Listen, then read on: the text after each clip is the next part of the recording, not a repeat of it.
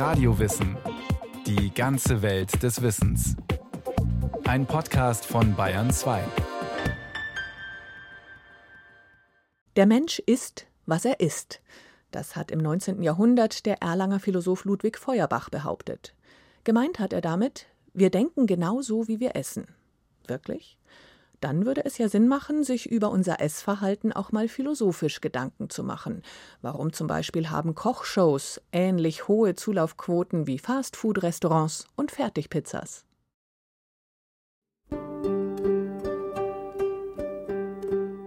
Hierauf also wären alle übereingekommen, es bei ihrem diesmaligen Zusammensein nicht auf den Rausch anzulegen, sondern nur so zu trinken, zum Vergnügen. Aus dem Dialog Symposion, das Gastmahl des antiken Philosophen Platon, entstanden wahrscheinlich um 400 v. Chr. Kennt man die moralischen Wirkungen der Nahrungsmittel? Gibt es eine Philosophie der Ernährung? Der Philosoph Friedrich Nietzsche diese Verankerung des Essens in der Philosophie des Abendlandes, das ist eigentlich eine sehr deutliche Spur, aber eine Spur, die, man kann sagen, ja jahrhundertelang gar nicht systematisch von den philosophischen Wissenschaften verfolgt worden ist. Das sind jetzt erst die letzten 20, 25 Jahre, dass sich philosophische Forschung diesem so wichtigen Thema überhaupt systematisch zuwendet die Kulturwissenschaftlerin und Philosophin Anne-Rose Meyer. Für die Denker des Altertums wie Platon, Sokrates oder Seneca waren Essen und Trinken keine Tätigkeiten, mit denen sich der Philosoph am besten nicht abgibt. Im Gegenteil. Nahrungsaufnahme, Verdauung und auch mit wem und wie man seine Mahlzeiten einnimmt, waren lange Zeit Bestandteil der praktischen Philosophie. Magen und Hirn gehörten zusammen. Unser Fremdwort Diät geht zurück auf das griechische Wort Diaita. Es bedeutet ursprünglich Lebensführung und war nicht nur Element von Ernährungsvorschriften, sondern Teil einer ethischen Norm. Heute bezeichnet man den Zusammenhang von Denken und Essen mit dem Wort Gastrosophie. Gastrosophie ist wörtlich übersetzt die Weisheit des Magens. Der Gastrosoph und Publizist Nikolai Wojtko. Er ist Herausgeber des Online-Magazins Tartuffel und Dozent an der Genussakademie Bayern in Kulmbach. Es geht darum, mit dem Magen Philosophie zu betreiben, sinngesteuert und nicht verstandesgesteuert. Die Idee dahinter ist, dass wir in der Philosophie im Prinzip eine Tradition haben, dass wir denken, wir sind Verstandeswesen und Philosophen arbeiten nur mit dem Kopf. Aber der Kopf braucht sinnliche Eindrücke, um überhaupt erst Nahrung zu erhalten, um über irgendwas nachzudenken. Alleine könnte das nicht. Also wir leben immer von unseren sinnlichen Eindrücken und der Magen ist eines der Wesentlichen dabei. In der Gastrosophie, der Philosophie des Essens, geht es darum, wie weit unser Denken oder unser Tun bestimmt werden durch die von uns aufgenommene Nahrung. Denn biologisch gesehen beginnt das Leben mit dem Wasser, kulturell jedoch mit dem Feuer, genauer gesagt mit seiner Zähmung. Für Nikolai Wojtko heißt das, wir wären im Prinzip noch auf der Stelle von Primaten, wenn wir es nicht geschafft hätten, das Feuer zu nutzen, und zwar zu nutzen, um zu kochen. Dann hätten wir quasi dasselbe Problem, was die Primaten haben. Wir hätten einfach noch einen sehr großen Verdauungstrakt, der sehr viel Energie kosten würde. Und wir hätten noch ein sehr großes Gebiss, das uns daran hindern würde, eine artikulierte Sprache zu sprechen. Durch das Kochen haben wir es aber geschafft, dass unser Hirn wachsen konnte, wir eine artikulierte Sprache ausbilden konnten und halt die Grundlagen unserer Kultur bilden konnten. Der Mensch ist also nicht nur das einzige Tier, das denken, sondern auch kochen kann. Den philosophischen Akademien der Antike war dieser Zusammenhang wichtig. So wichtig, dass kein Denker es sich leisten konnte, Fragen der Ernährung aus seinem System auszuschließen. So verbot der Mathematiker und Philosoph Pythagoras im 6. vorchristlichen Jahrhundert seinen Schülern den Verzehr von Bohnen. Dahinter stand, so Nikolai Wojtko, die Überzeugung, dass schwer verdauliche Lebensmittel am Denken hindern oder einen belasten, den Magen belasten und damit natürlich auch das Denkvermögen belasten. Wir kennen das ja von uns selber, wenn wir jetzt ein schweres, üppiges Essen hatten, sind wir eigentlich eher nicht dazu geneigt, uns hochgeistigen Gedanken hinzugeben, sondern versuchen eher einen Mittagsschlaf zu machen. Während wir, wenn wir einfach Sachen essen, die uns halt glücklich machen, aber nicht zu sehr erschweren, dann können wir einfach relativ schnell weiterdenken oder mit unserem Tagwerk weitermachen. Die Stoiker, eine Denkschule, die fast tausend Jahre existierte, behaupteten, es sei möglich, sich von nur einer Olive täglich zu ernähren.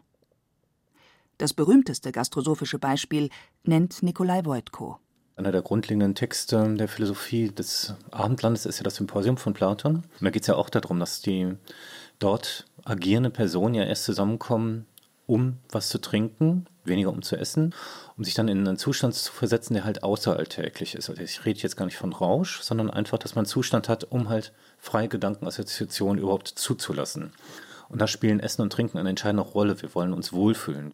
Werden Magen und Darm durch Durcheinanderessen überfordert, kann von einem sinnvollen Stoffwechsel nicht mehr die Rede sein, der Vitamine oder Kohlehydrate zur Stärkung des Menschen verarbeitet. Auch das Philosophieren entwickelt sich zum Gestammel, wenn es statt mit Regeln und Achtsamkeit im Drauflosdenken vor sich hin spekuliert. Überfütterung in jeder Hinsicht erzeugt Unterverdauung, sogar Sprechunfähigkeit droht. Nicht ohne Grund nimmt deshalb an Platons Gastmahl ein Arzt mit Namen Eryximachos teil, zu Deutsch Schluckaufbekämpfer.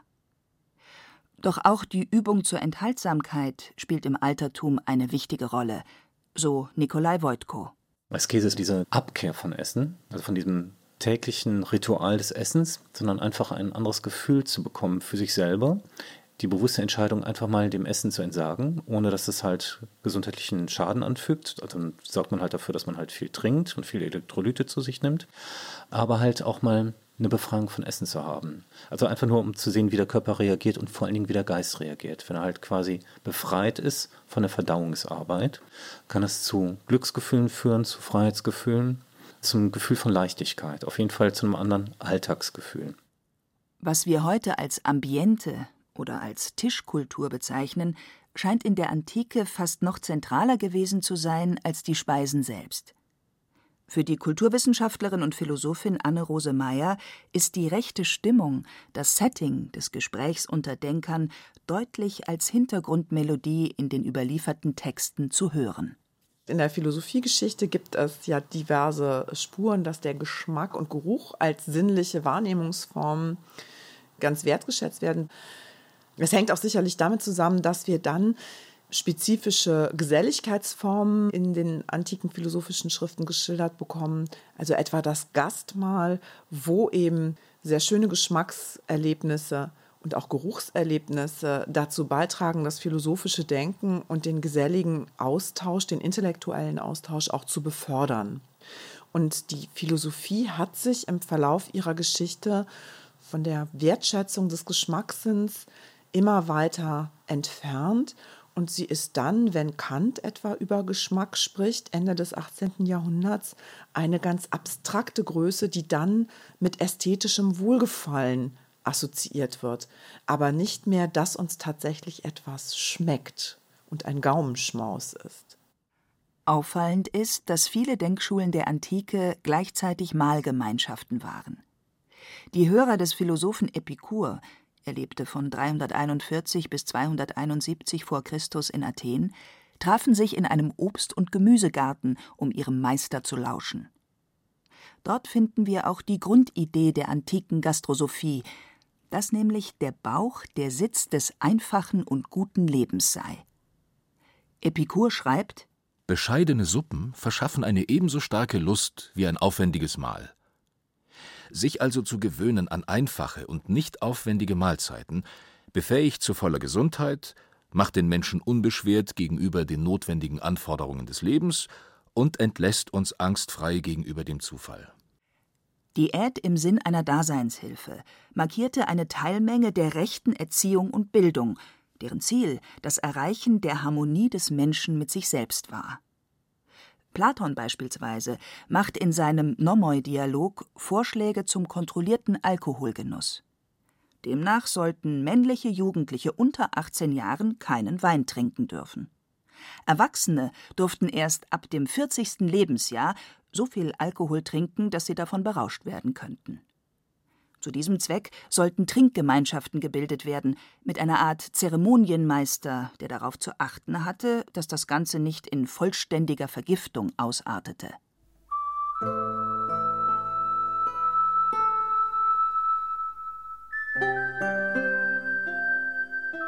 Wahrscheinlich durch den Einfluss des Christentums geriet die Gastrosophie, also eine Philosophie, die sich mit Ernährung und Verdauung beschäftigt, etwas aus dem Blick wie die Kulturwissenschaftlerin Anne-Rose Meyer erläutert.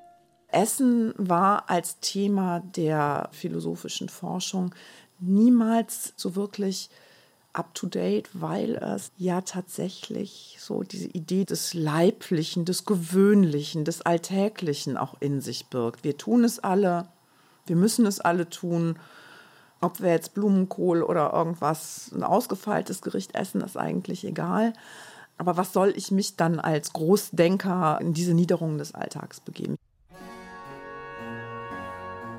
Doch es kam zu einer Wiederbelebung der gastrosophischen Sichtweise. Im 16. Jahrhundert unternahm der französische Adlige und Philosoph Michel de Montaigne eine ausgedehnte Europareise, die ihn auch nach Deutschland führte.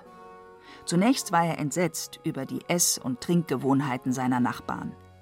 In sein Reisetagebuch notierte er: Die Deutschen trinken fast jeden Wein mit gleichem Genuss. Sie trachten eher danach, ihn durch die Kehle zu jagen, als ihn auf der Zunge zergehen zu lassen. Und hiermit fahren sie wesentlich besser. Ihre Lust wird so auf viel üppigere und schnellere Weise befriedigt. Doch mit der Zeit, je länger die Reise durch die deutschen Lande dauerte, fragte sich Montaigne, ob vor lauter guten Sitten und Tischmanieren seiner Landsleute nicht eines auf der Strecke bliebe, das Genießen ohne Gewissensbisse. Ein Vergnügen, das wir auf lohnende Weise genießen wollen, muss im Laufe unseres Lebens einen größeren Raum einnehmen. Wie die Ladenjungen und die Schwerarbeiter sollten wir uns keine Gelegenheit zum Trinken entgehen lassen und uns den Wunsch danach nie aus dem Kopf schlagen. Michel de Montaigne war es auch, der den direkten Zusammenhang von Verstand und Magen wiederherstellte. Er griff dabei die antike Sichtweise auf, dass Nahrungsaufnahme und Wissensverarbeitung im Grunde die gleichen Tätigkeiten sind. Deshalb, so der Philosoph, ließen sich beide Vorgänge, Denken und Essen mit ähnlichem Wortschatz beschreiben. Montaigne, der sich in seinen Essays auch viele Gedanken über die rechte Erziehung machte, schrieb Der Unterricht sollte teils gesprächsweise erfolgen, teils anhand von Büchern. Teils wird der Lehrer hierbei die für den Erziehungszweck geeigneten Originalauszüge des Autors vorlegen, teils deren Mark und Kern dem Schüler gut vorgekaut servieren. Ist der Lehrer aber selbst mit den Büchern nicht vertraut genug, um all die schönen Stellen ausfindig zu machen, die darin enthalten sind, kann man ihm, auf dass er sein Unterrichtsziel dennoch erreiche, einen Literaten beigesellen, der ihm den Proviant liefert, den er zur geistigen Verköstigung seines Zöglings braucht. Meine Lehrweise gibt so dem Geist etwas zum Beißen und zur rechten Ernährung.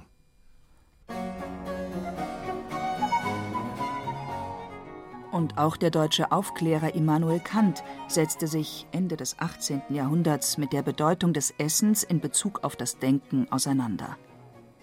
Dabei ging es dem Königsberger Philosophen noch gar nicht mal so sehr um das Essen selbst, wie Anne-Rose Meyer betont.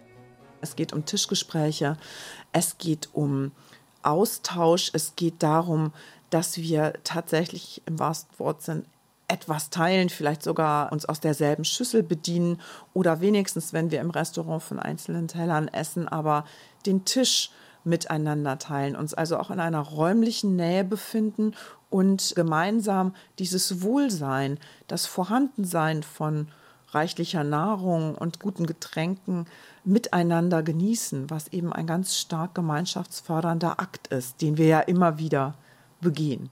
So heißt es in Immanuel Kants Schrift Anthropologie in pragmatischer Hinsicht. Allein zu essen ist für einen philosophierenden Gelehrten ungesund. Der genießende Mensch, der im Denken während der einsamen Mahlzeit an sich selbst zehrt, verliert allmählich die Munterkeit, die er dagegen gewinnt, wenn ein Tischgenosse ihm durch seine abwechselnden Einfälle neuen Stoff zur Belebung darbietet, welchen er selbst nicht hat ausspüren dürfen. Im Gefolge dieser Gedanken Immanuel Kants und der Aufklärung generell erschien nun in Europa eine Fülle von Büchern, die das Kulinarische mit dem Philosophischen verbanden. Am bekanntesten wurde hier im deutschsprachigen Raum die Schrift Vom Geist der Kochkunst 1832 von einem gewissen Karl Friedrich von Rumor veröffentlicht. Sieben Jahre vorher war in Paris die ebenso berühmte gastrosophische Abhandlung Physiologie des Geschmacks von Jean-Anthelme Brillat-Savarin aufgetischt worden. In diesem Buch wird Napoleon als ein Mensch beschrieben, der sich schlecht ernährte, weil er zu unregelmäßig und meistenteils schlingend aß. Für den französischen Denker lag hier der Schlüssel für das militärische Scheitern des Kaisers. Er habe eben alles immer direkt gewollt und konnte nicht die richtige Zeit abwarten.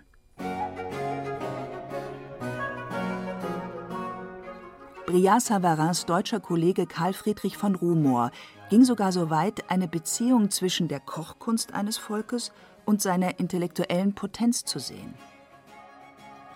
Kaum jemand hat diesen Gedanken so auf und ernst genommen wie der deutsche Philosoph Friedrich Nietzsche.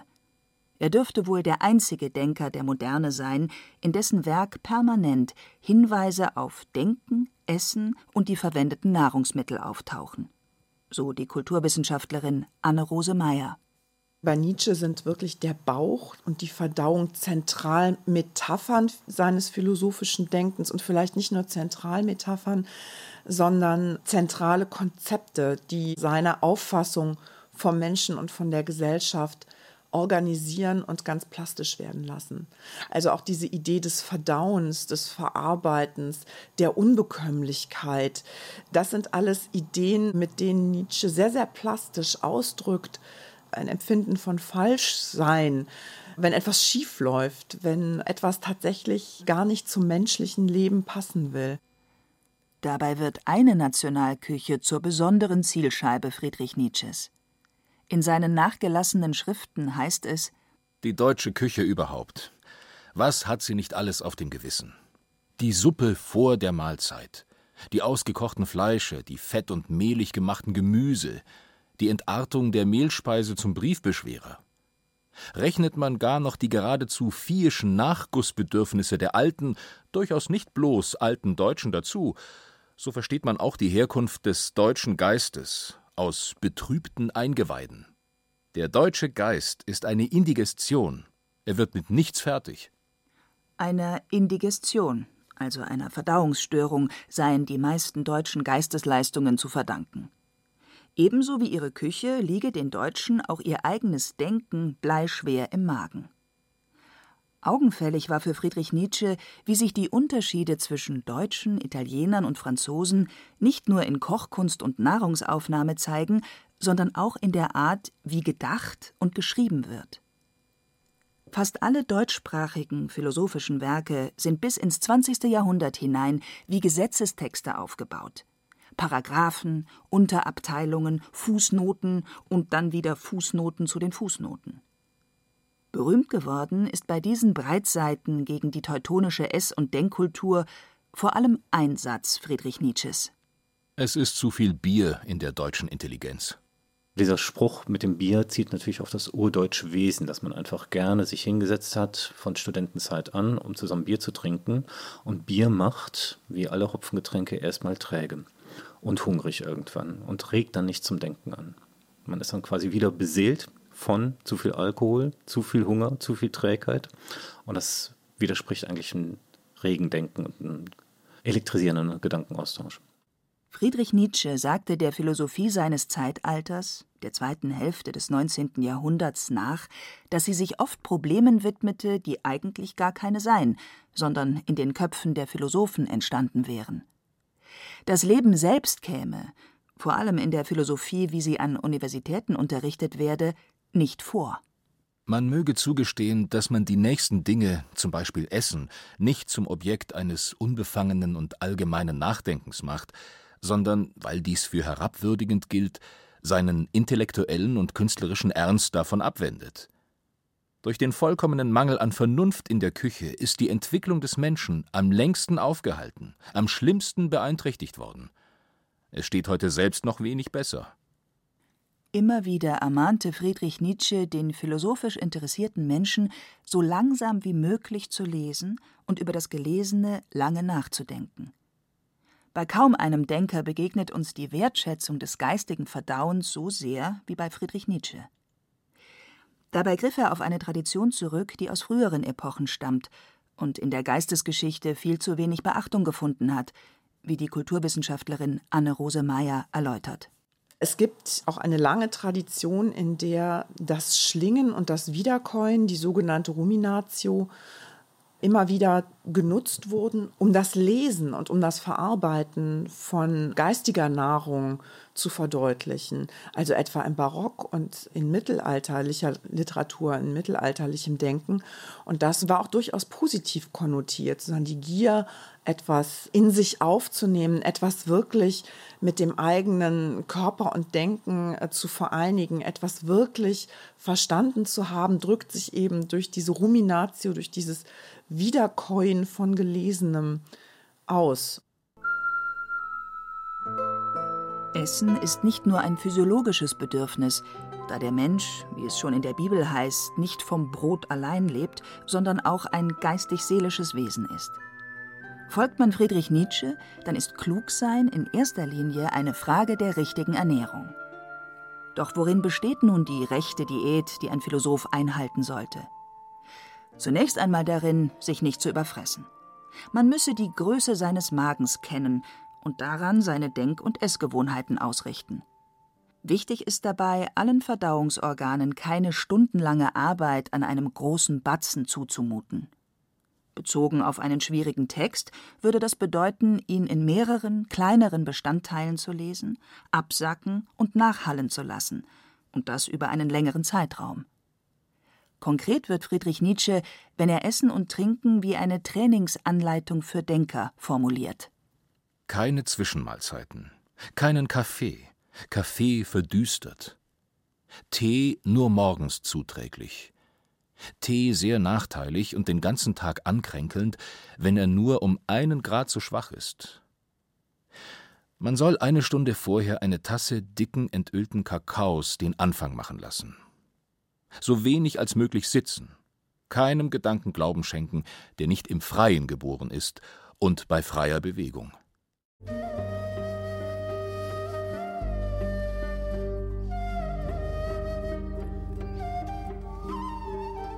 In der Antike gab es keine Trennung zwischen individueller Lebensphilosophie und gesellschaftlicher Gestaltung des Daseins.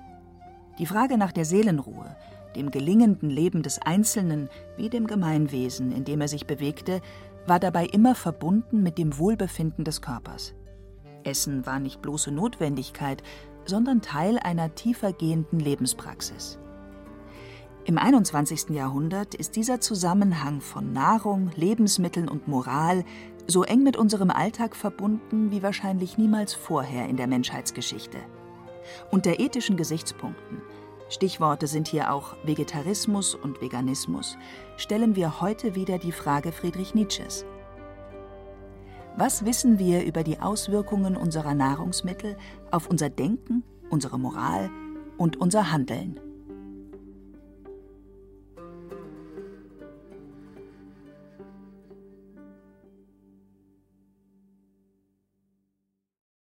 Das war Radio Wissen, ein Podcast von Bayern 2. Thema dieser Folge Gastrosophie, eine Philosophie des Essens von Michael Reitz. Regie führte Sabine Kienhöfer, es sprachen Hemmer Michel und Christian Baumann, Technik Adele Kurziel, Redaktion Bernhard Kastner. Wenn Sie keine Folge mehr verpassen wollen, abonnieren Sie Radio Wissen unter bayern2.de slash podcast und überall, wo es Podcasts gibt.